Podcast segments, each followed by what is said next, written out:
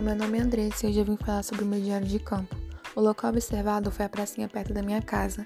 Tempo de observação de um dia, das 3 horas até 5 e meia, duração de 2 horas e meia.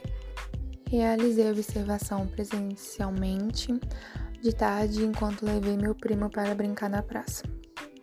É um local um pouco movimentado e muito bonita, muito bem cuidado pelos moradores, mas tem um morador específico que cuida mais que os outros, que é o Francisco Carlos, mais conhecido na comunidade como Carlão.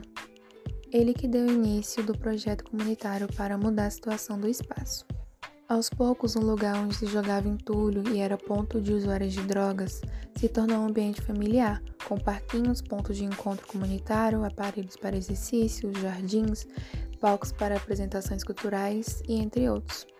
As pessoas passam uma boa parte do seu dia na praça, conversando, levando as crianças para brincar.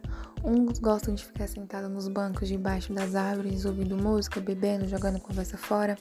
Tem também as pessoas que fazem atividade física e ela é frequentada por pessoas de várias idades, de crianças até idosos.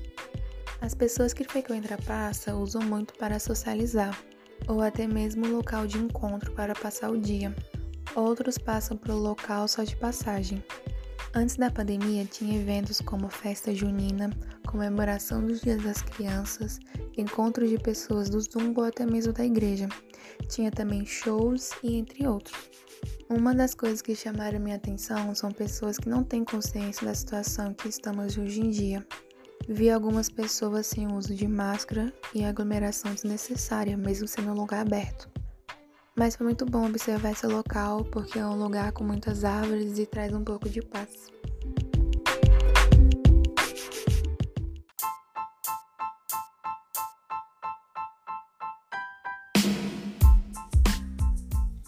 E foi isso, eu espero que vocês tenham gostado e um beijão.